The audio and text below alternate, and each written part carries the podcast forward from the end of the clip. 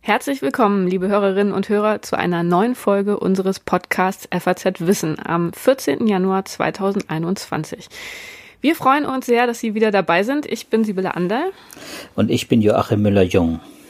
Wir sind beide Redakteure im Ressort Natur und Wissenschaft der FAZ. Ich bin Astrophysikerin und Joachim ist Biologe. Und auch heute, so wie jede Woche, werden wir hier wieder aktuelle Forschungsresultate präsentieren und diskutieren. Und auch heute wird es wieder um Corona gehen. Ich war am Dienstag bei der Pressekonferenz des Vereins der akkreditierten Labore in der Medizin, die für den allergrößten Teil der PCR-Tests in Deutschland verantwortlich sind. Und da gab es unter anderem zwei große Themen. Einerseits den Umgang mit den neuen Mutanten und den dadurch erforderlichen Ausbau des Systems der Genomsequenzierung in Deutschland und auf der anderen Seite ging es um die Antigen-Schnelltests. Die Mutanten, die waren ja vergangene Woche bei uns im Podcast schon Thema. Wir wollen uns heute tatsächlich mit dem zweiten aktuellen Thema befassen, und zwar den Schnelltests. In der Pressekonferenz habe ich gelernt, dass es da noch ziemlich viel Intransparenz gibt. Man weiß nicht so ganz genau, wer die Tests wo einsetzt, obwohl es auch für diese Tests eine Meldepflicht gibt, wenn sie positiv ausfallen, aber das ist relativ schwer zu kontrollieren. In der Pressekonferenz wurde als Schätzung genannt, dass wir jetzt pro Monat schon bei mehreren Millionen dieser Schnelltests sind. Also das ist natürlich schon eine durchaus bemerkenswerte Zahl, vor allem wenn man sich ja in den Kopf ruft, dass die PCR-Tests bei Zahlen von äh, ja etwas mehr als einer Million Tests pro Woche sind. Also das scheint so langsam vergleichbar zu werden. Trotz der fehlenden Transparenz wurde es in der Pressekonferenz sehr begrüßt, dass durch diese Schnelltests jetzt ein neues Werkzeug zur Überwachung der Pandemie existiert. Es wurde aber auch wiederholt die Sorge geäußert, dass die Tests unkritisch eingesetzt werden könnten, dass es also Probleme in der Anwendung geben könnte. Joachim, du hast uns genau zu dieser Frage, zu diesem Problem heute zwei Veröffentlichungen mitgebracht. Später werden wir noch über eine dritte Studie reden. Da wird es dann um verschiedene Varianten der PCR-Tests gehen. Ähm, aber erstmal zu den Schnelltests. Ähm, wir hatten das ja auch schon wiederholt hier im Podcast als Thema. Kannst du uns trotzdem nochmal in zwei, drei Sätzen erklären, was ein Antigen-Schnelltest ist und wie er sich von diesen, ähm, ja, uns mittlerweile allen sehr gut bekannten PCR-Tests unterscheidet? Ja, also das äh, Antigen-Schnelltests äh, unterscheiden sich ja von PCR dadurch, dass sie gewissermaßen einen Teil des Virus ermitteln, also ein molekularer Test sind wie der PCR auch, aber der PCR misst gewissermaßen das Erbgut, Teile des Erbguts des Virus und der Antigen-Schnelltest misst quasi Bruchstücke von dem Virus. Also man kann das Virus sehr spezifisch nachweisen. Äh, das sind diese Antigen-Tests sehr, sehr gut und die brauchen eben keine große Maschine. Die, da reicht es quasi so einen Teststreifen, wie man das bei von Schwangerschaftstests kennt. Die sind vom Aufbau her alle relativ einfach aufgebaut und auch ähm, auch zu bedienen und darum soll es ja heute gehen. Kann man sowas zu Hause ausführen und wann kommt das vielleicht auch mit den Heimtests? Und diese Antigen-Schnelltests, äh, die haben halt eben äh, diesen großen Vorteil, dass sie ganz billig sein können und meistens auch billig sind äh, und dass sie eben in Massen auch produziert werden können. Nur den großen Nachteil haben, dass sie eigentlich, obwohl sie, du sagtest, ein paar Millionen, die schon im Umlauf sind, die wahrscheinlich viele auch über übers Internet auch verkauft werden äh, und gekauft werden, dass diese Schnelltests eigentlich ja auch äh, nach dem Gesetz von medizinischem Personal bedient werden sollte. Sprich, das kann also eigentlich auch nicht jeder machen, darf auch bis jetzt nicht jeder so einfach zu Hause anwenden, solche Tests. Man kann im Prinzip auch gar nicht bestellen, sollte man nicht bestellen können, wenn man äh, solche Tests verwenden will zu Hause, weil das eigentlich nur äh, Arztpraxen, Kliniken und so weiter äh, vorbehalten ist. Aber du hast es schon erwähnt, Diagnostiklabore wissen das natürlich auch.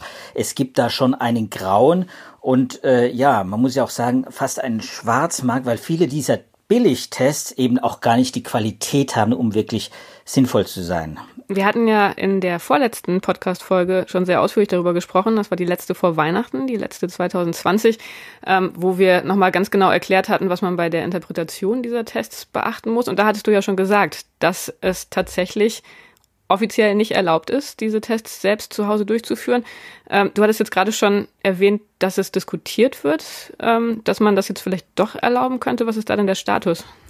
Naja, der, der Status ist, dass es äh, parteiliche Initiativen gibt, in Berlin also auch, äh, die, äh, wo Politiker versuchen, äh, diesen Vorbehalt, äh, den Ärzte und Medizinpersonal bis jetzt haben, beim Zugang und bei der Anwendung dieser Tests, dass der abgeschafft wird. Es gab eine Initiative schon vor ein paar Monaten. Im September ist ja das, äh, das entsprechende äh, Gesetz auch geändert worden, sodass äh, Ausnahmen gestattet wurden für Lehrer und Kita-Erzieher.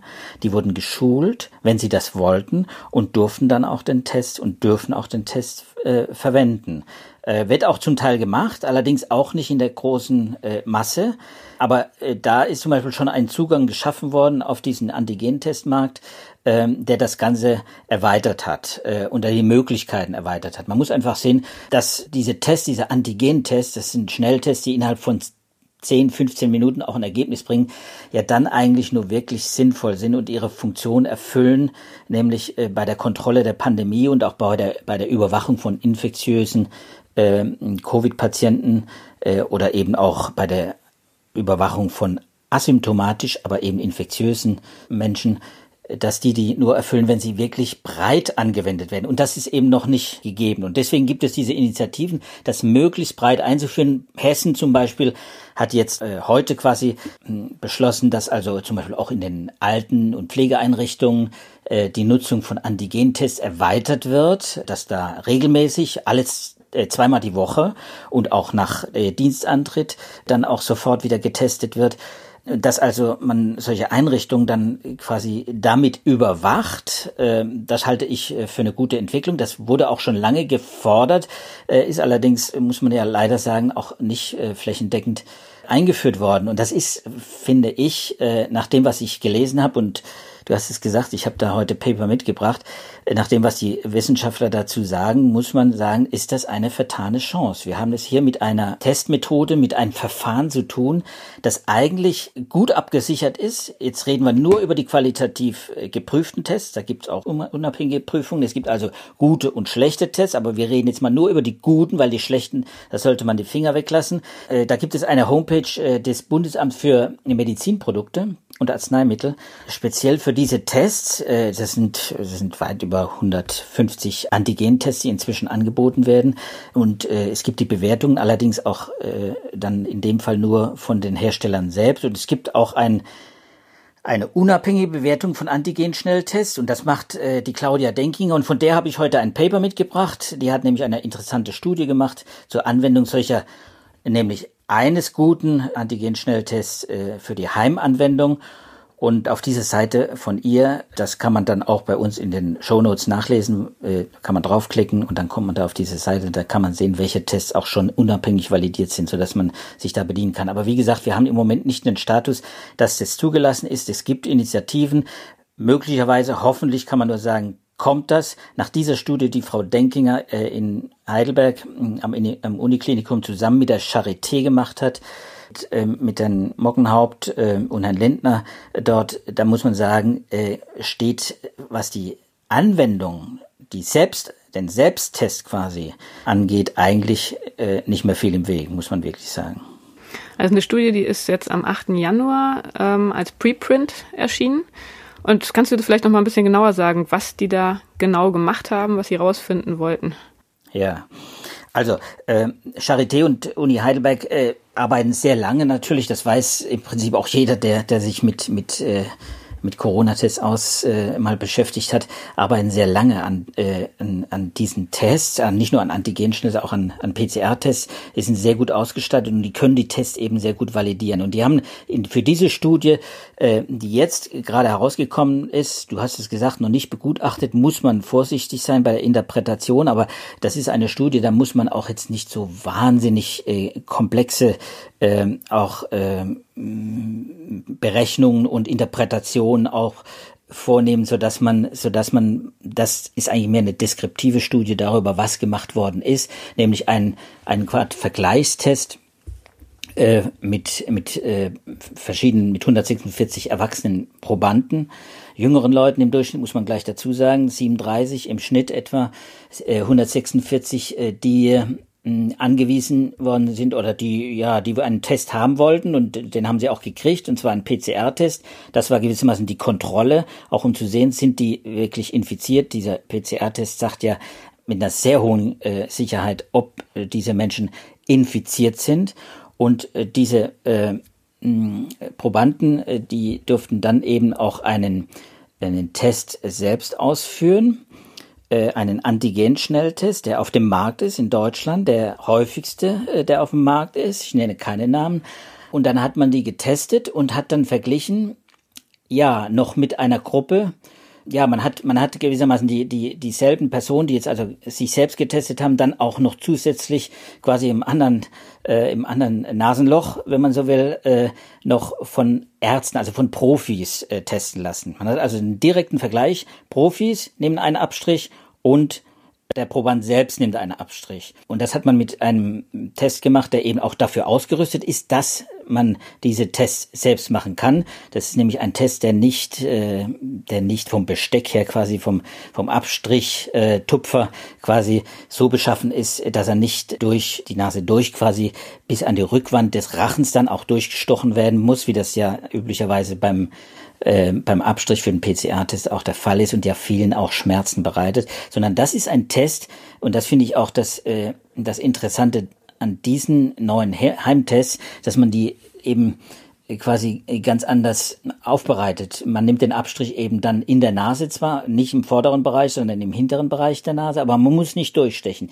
Dieser Abstrichtupfer ist auch ein bisschen breiter und äh, nach einer Anleitung, die die Probanden bekommen haben, haben die also ein paar Sekunden dann in der Nasenscheidewand äh, quasi dann Abstrich gemacht äh, und haben das Material dann auch nach Anweisung, das alles per Skizze und äh, per schriftlicher Anweisung dann aufbereitet und dann und das geht minutenschnell quasi und dann äh, auf diesen Test dann auch gegeben, die Flüssigkeit und das kann man alles nach Anleitung machen. Also das heißt, das sollte wirklich simulieren, wie man das selber machen würde, wenn man so einen Test kaufen würde mit einer schriftlichen Anleitung, ohne dass ich jetzt jemanden dabei habe, der dann sagt, na, Moment mal, das machst du jetzt ein bisschen zu weit vorne oder so. Also da wurde nicht äh, währenddessen noch eine Anweisung gegeben vom medizinischen Personal, sondern die waren ganz auf sich allein gestellt bei der Bearbeitung ihres einen Nasenlochs.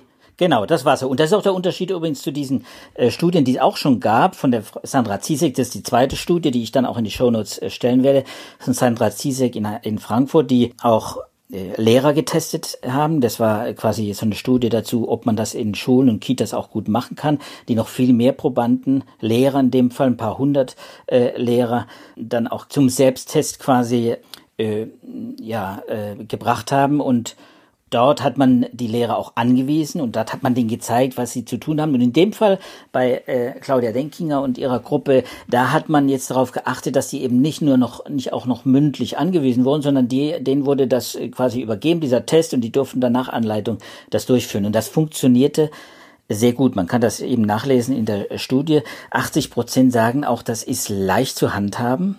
Man muss sagen, das sind natürlich auch Menschen, die den Zugang haben. Ich habe schon gesagt, mittleres Alter, gut gebildet in der Regel, also jedenfalls einen, einen höheren Schulabschluss.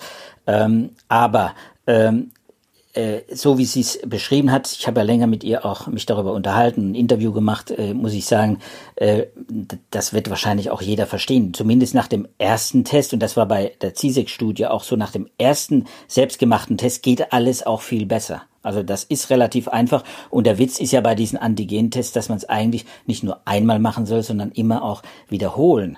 Dann nämlich ist, äh, je öfter man diese Tests durchführt, dann äh, ist, äh, da spielt man den großen Vorteil dieser Antigen-Schnelltests aus, weil die Häufigkeit äh, dann auch gewissermaßen die, die Lücken, die man automatisch hat, wenn man sich danach wieder vielleicht bewegt, zu einer Veranstaltung geht, einkaufen geht und dann kommt man zurück so und dann weiß man nicht, hat man sich jetzt angesteckt. Wenn man dann wieder was unternehmen will oder wenn man Symptome hat, dann muss man halt wirklich nochmal einen Test machen, weil das kann immer wieder passieren. Und da ist, sind diese äh, preiswerten und äh, schnell anzuwendenden Test eben ein, ein Riesenvorteil. Und das funktioniert. Und wenn man die Ergebnisse vergleicht, du fragst jetzt bestimmt nach den Ergebnissen, es waren 40 von diesen 146 waren positiv, also PCR positiv, die waren wirklich infiziert. Aber es waren äh, nicht alle infektiös. Das heißt, und das ist eben der Unterschied zum PCR-Test. Diese Antigen-Tests, die messen ja nur die Infektiosität. Das heißt, äh, sie messen dann am besten und dann sind sie sehr sensitiv, wenn eine hohe Viruslast da ist, wenn der Mensch wirklich quasi Viren ausstößt. So, wenn die Viruslast gering ist, äh, wenn aber das Virus oder wenn das Virus vielleicht schon wieder gering ist, äh, wenn man eine Covid-Erkrankung überstanden hat und wenn man quasi schon wieder quasi gar nichts mehr davon merkt und äh, äh, gar nicht damit gerechnet hat, dass man, dass man auch krank war und auch gar nicht mehr ansteckend ist, äh, dann schlag, schlägt der PCR-Test noch an, aber äh, der Antigen-Test nicht mehr. Also das heißt, mhm. was man an diesen Studien gesehen hat, das waren die schon bekannten Unterschiede zwischen PCR-Tests und den Antigen-Schnelltests. Ähm, man konnte aber gleichzeitig auch sehen, dass die Anwendung zu Hause ohne medizinisches Personal zumindest in der Durchführung wahrscheinlich weniger Probleme verursacht, als man das vorher so befürchtet hat, was ja erstmal eine sehr gute Nachricht ist, weil diese Antigen-Schnelltests, wie du ja schon gesagt hast, ein sehr effizientes Mittel für eine breit angelegte Testung wären ähm, und auch einfach ein gutes Mittel, um infektiöse Menschen, die vielleicht auch asymptomatisch sind in vielen Fällen, dann direkt aus dem Verkehr zu ziehen und weitere Ansteckungen zu vermeiden. Vielleicht ist jetzt nochmal eine gute Gelegenheit, äh, nochmal da den Kern das Kernresultat aus dem letzten Antigen-Schnelltest-Podcast nochmal zu wiederholen, was man macht, wenn man einen Schnelltest durchgeführt hat und der positiv ist. Ähm, da hat man tatsächlich dann die Verpflichtung, das zu melden und man muss auf jeden Fall das Ganze nochmal nachprüfen mit einem PCR-Test, weil es auch falsch positiv Ergebnisse gibt. Ähm, wenn er negativ ist, und das ist das Entscheidende, heißt das aber tatsächlich nicht, dass man unbekümmert durch die Gegend laufen darf und sich sicher sein kann, dass man tatsächlich nicht infiziert ist. Denn, und das hatten wir sehr ausführlich diskutiert im letzten Podcast, dann kann es immer noch sein, dass man zwar schon infiziert ist, aber die Virenlast einfach noch nicht so hoch ist, dass der Antigen-Schnelltest anspringt. Also insofern kann man das wahrscheinlich gar nicht oft genug sagen, wenn man so einen Schnelltest durchführt, dann ist die Interpretation vielleicht sogar das größere Problem im Vergleich zur Durchführung, oder Joachim? Ja, ich glaube, ich glaube auch wirklich, das ist auch so äh, ein, einer der Gründe, warum auch die Politik da so mit hadert, dass man die Befürchtung hat, dass dann viele Nutzer dieser Antigentests sich in Sicherheit fühlen, die sie nicht haben.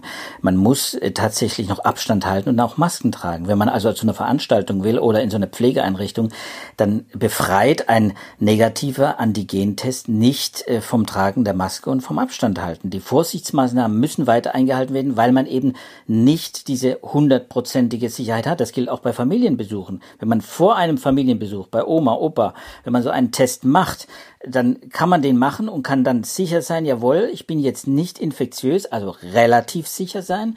Aber ich brauche trotzdem die Vorsichtsmaßnahmen, weil ich nicht 100% sicher sein kann. Es gibt den Hinweis von Virologen, dann macht man vielleicht am besten äh, A, eine Vorquarantäne. Das ist das Beste, allerbeste. Ein paar Tage, sechs, sieben Tage Vorquarantäne, bevor man solche Besuche macht.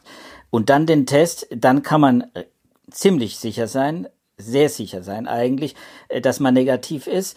Ähm, und, äh, oder man macht eben zwei Tests hintereinander. An einem Tag davor und am selben Tag auch nochmal. Auch dann steigt die Wahrscheinlichkeit, dass man und äh, dass, äh, dass, das, dass das Testergebnis zuverlässig ist. Nochmal zu diesem zu diesem äh, Denkinger äh, Paper. Das ist ganz interessant. Von den 40, die wirklich positiv waren, haben die Ärzte 34 entdeckt. 34, die also infektiös waren und die äh, Probanden im Selbsttest haben 33 entdeckt. Also 33 haben sich selbst quasi überführt als, als äh, äh, positiv. Das heißt also 33 gegen 34. Das heißt, es ist nur einer, der quasi im Selbsttest nicht erwischt worden ist. Man muss natürlich sagen, diese Menschen haben keine Übung damit. Das heißt also, da kann es auch wieder äh, Probleme gegeben haben, in diesem einen Fall beim Abstrich. Der Abstrich ist immer eine Fehlerquelle, ist klar. Je besser der Abstrich, des, je sauberer das gemacht wird, äh, desto mehr Virusmaterial hat man, wenn denn Viren da sind. Und dann ist, schlägt auch der Test besser an. Das heißt, da ist so eine Fehlerquelle, man muss das schon äh, genau machen. Aber die, die Sensitivität äh, und die Spezifität ist sehr hoch. Noch besser hat man es dann äh, gesehen, in dieser Studie auch aufgelistet, wenn man nur die Fälle betrachtet, in denen eine sehr hohe Viruslast da ist, also die besonders die hochinfektiösen Patienten. Und das waren in dem Fall äh, 29 Personen und auch da hab, hat man äh, 28 von den Ärzten und auf Seiten der Selbsttester ebenfalls 28 gefunden. Das heißt, dieser eine Mensch unter diesen 40 der hochinfektiös war, den haben weder die Ärzte im, im äh, Schnelltest noch äh, im Selbsttest selbst äh, entdeckt. Und das zeigt allerdings auch, und das hat mir die Frau Denkinger ja auch nochmal klar gemacht, man, man, man kann sich nicht 100% sicher sein. Es gibt sogar diese Fälle, wo hochinfektiöse Patienten da durch, äh, Probanden da durchrutschen äh, und es keine Garantie ist. Deswegen nochmal, die Vorsichtsmaßnahmen, die müssen beibehalten werden. Und, äh, und je, je höher die, die Frequenz ist, je, je dichter getestet wird, umso besser. Und jetzt glaube ich, äh, da sind wir an einem Punkt, wo du bei den Diagnostikern natürlich gehört hast, die sollten alle melden, die müssen sogar melden im Prinzip. Äh, es gibt die Meldepflicht, äh, auch bei einem Antigentest. Machen natürlich übrigens nicht alle, sonst hätten die Diagnostiker nicht geklagt über fehlende Transparenz. Es wird natürlich zum großen Teil nicht gemeldet. Und da muss man sagen, da, äh, mh, da muss natürlich äh, auch noch äh, vielleicht mal darüber nachgedacht werden, wie wichtig ist denn überhaupt die Meldepflicht in dem Fall? Oder was ist uns wichtiger, dass wir die, dass wir mit dem, mit den Antigentests in der Breite und dann viele Millionen mal getestet quasi, auch am Tag, viele Millionen Tests, die gemacht werden, und dabei helfen können, infektiöse Patienten quasi von der Straße zu kriegen. Ist uns das wichtig oder brauchen wir diese zentrale ja, Meldestellen?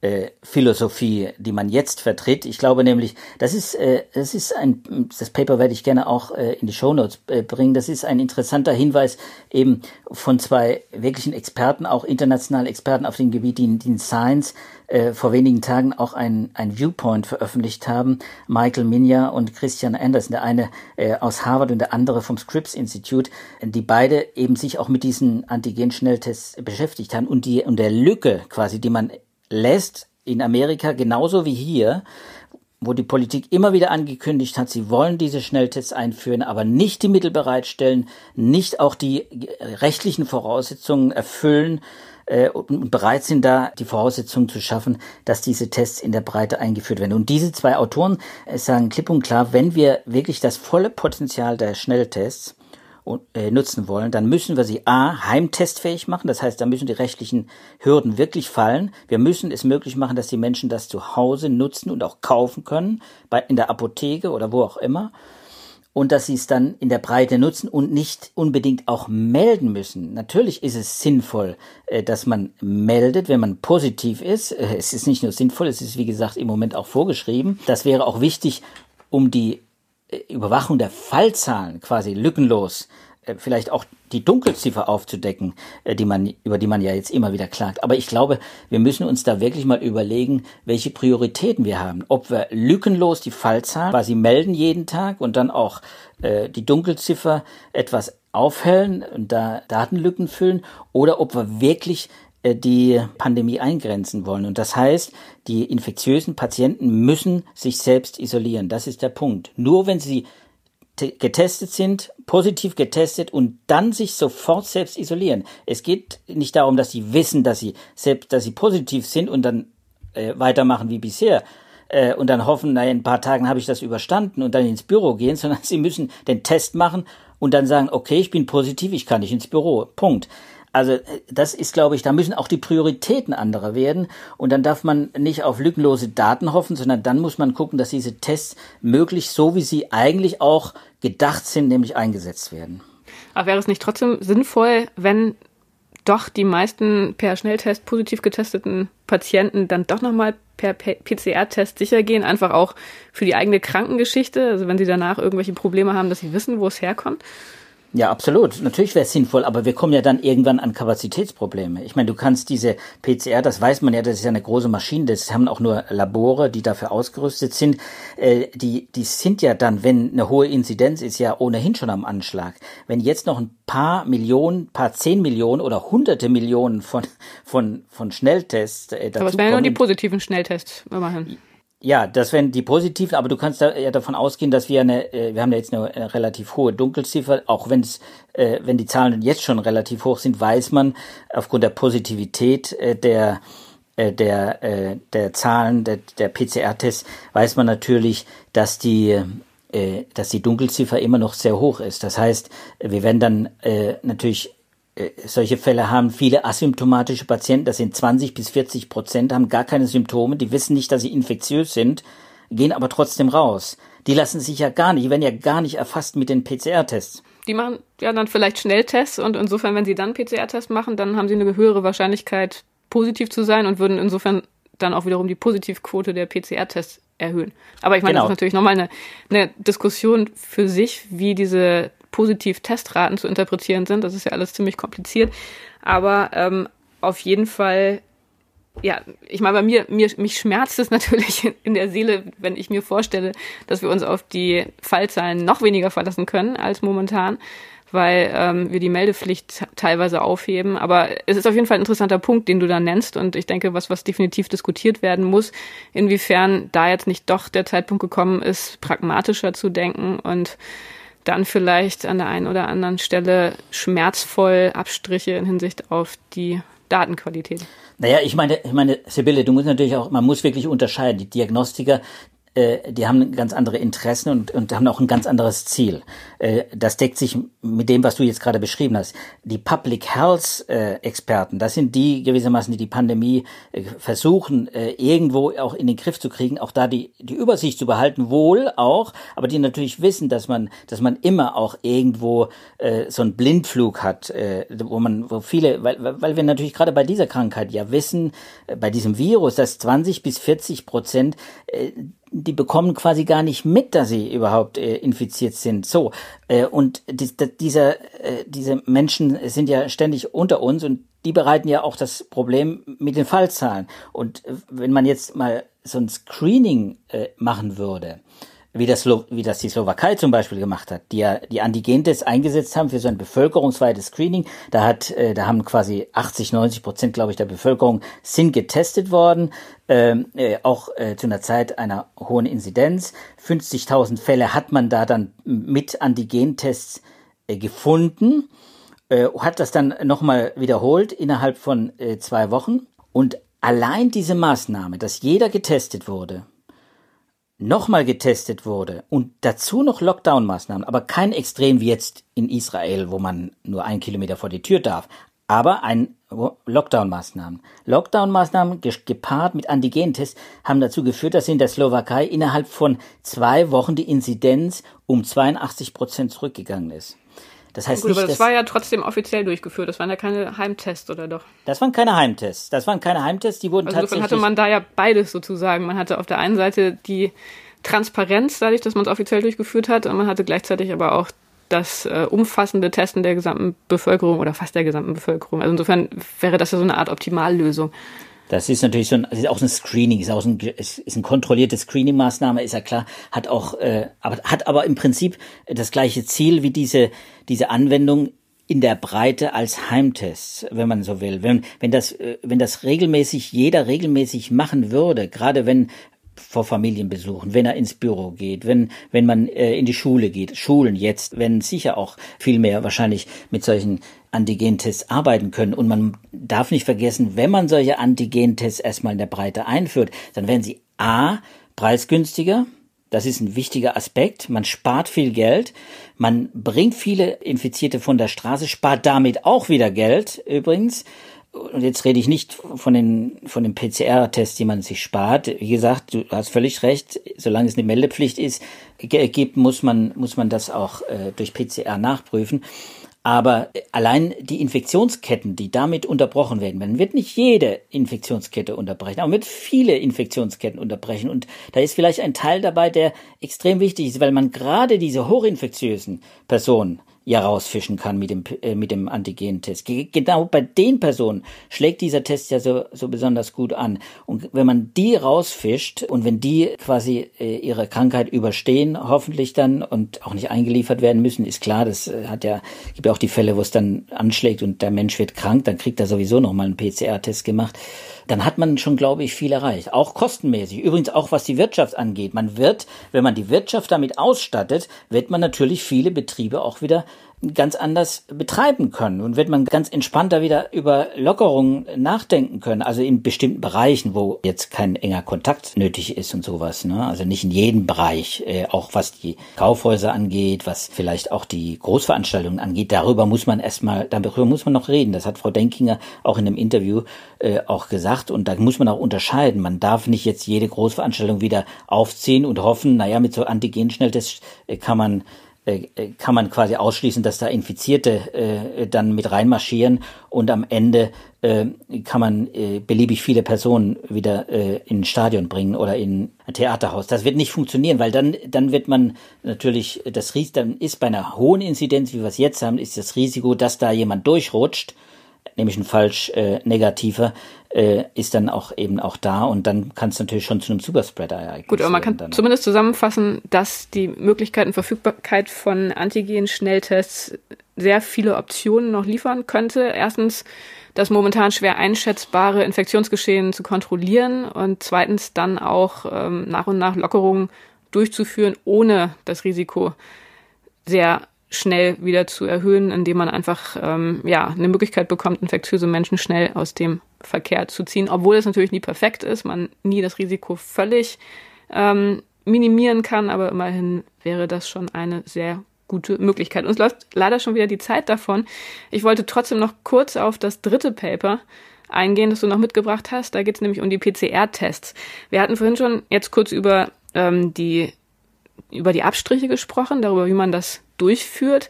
Viele von uns haben ja vielleicht auch schon mal einen PCR-Test gemacht. Ähm, diese Abstriche, die durch die Nase hindurchgeführt werden und dann hinten im Rachen ankommen, das ist ja was, wovor es uns, glaube ich, allen gruselt.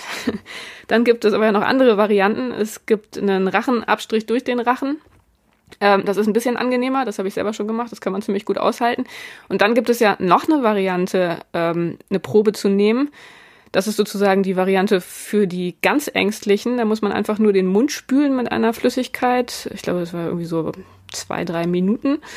Das dann ausspucken und dann ist man fertig. Also das ähm, habe ich auch schon einmal gemacht und das fand ich so einfach, dass ich persönlich da schon fast große Zweifel hatte, ob das tatsächlich so einfach funktionieren kann oder ob da nicht die Sensitivität drunter leidet. Und genau zu dieser Frage Gibt es ein Paper, das du mitgebracht hast, wo es eben genau darum geht, wie muss man die Abstriche machen, um sich auf den Test verlassen zu können? Kannst du ja, dazu noch mal kurz was sagen? Ja, das ist eine Meta-Analyse äh, von Wissenschaftlern der McGill University in, in, in Kanada.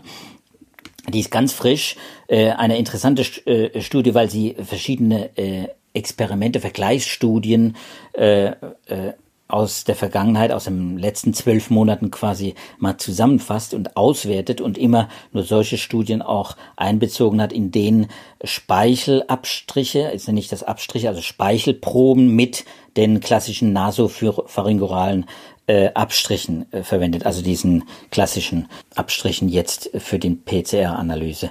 Und äh, Speichel hast du gesagt, natürlich klar, ist völlig, ist viel einfacher. Er hat natürlich aber auch Probleme. Äh, ich habe da auch mit Frau Denkinger mal drüber gesprochen und sie sagte, ja, sie hat da äh, im Prinzip ist sie auch offen, aber man weiß, dass da eher auch Probleme geben kann, weil, weil im Speichel natürlich auch viele Proteasen drin sind, äh, Enzyme äh, und weil natürlich im Mundraum auch äh, viel mehr äh, biochemisch auch quasi äh, passiert als in der Nase. Und deswegen ist der, der Speichel natürlich bei vielen dieser Diagnostiker und, und äh, äh auch bei den Antigen-Schnelltest-Fachleuten dann auch ein bisschen ja nicht so der Favorite bis jetzt. Aber in dieser Studie, und das ist ganz interessant, da hat man äh, 7300 Probenpaare ausgewertet, also dann, wenn quasi Speichel mit äh, diesem klassischen Abstrich verglichen wurde. Das waren 37 Studien, immerhin schon in diesem Jahr, wo der Speichel immer wieder mal getestet wurde, kann man das verwenden.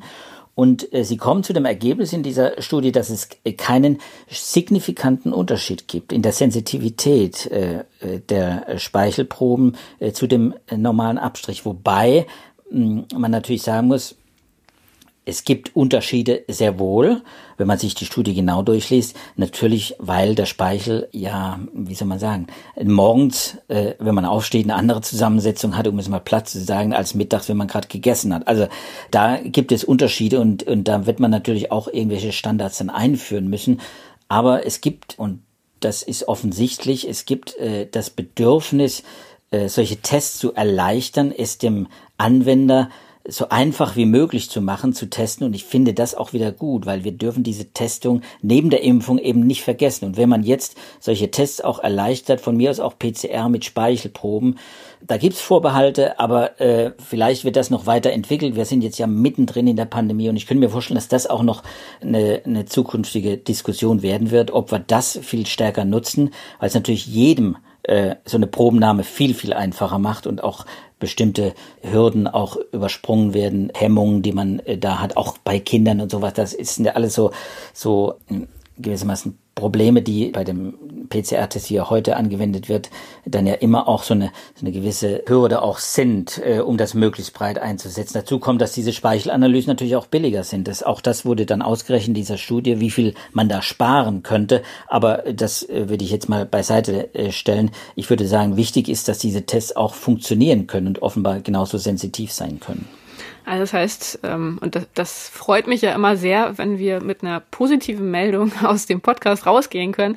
Äh, wir haben gesehen, es tut sich sehr, sehr viel in Bezug auf die Tests, ähm, und zwar in Hinsicht auf die Durchführbarkeit, ähm, auch zu Hause, also dass man wahrscheinlich bald sehr viel umfassender testen können wird, dass sich das alles noch sehr viel ausweiten, äh, weiter ausweiten wird im Vergleich zu der Testpraxis, wie wir sie jetzt haben was natürlich äh, in Bezug auf die Kontrolle der Pandemie ganz, ganz neue Möglichkeiten öffnet. Also wir haben hier, glaube ich, ähm, durchaus Anlass für einen gewissen Optimismus, dass man hier kreative und zielführende ähm, Möglichkeiten und Strategien entwickeln kann. Damit müssen wir jetzt leider schließen. Vielen Dank an dich, Joachim. Ich danke Vielen dir. Vielen Dank an Sie, liebe Zuhörerinnen und Zuhörer, dass Sie dabei waren. Wenn unser Podcast Fragen aufgeworfen hat ähm, oder wenn Sie Anregungen haben für neue Themen, zum Beispiel, die Sie hier gerne hören wollen, oder wenn wir vielleicht im Eifer des, Gefechts irgendetwas Falsches gesagt haben, vielleicht mal eine Zahl verdreht haben, dann schreiben Sie uns unter wissenschaft.faz.de.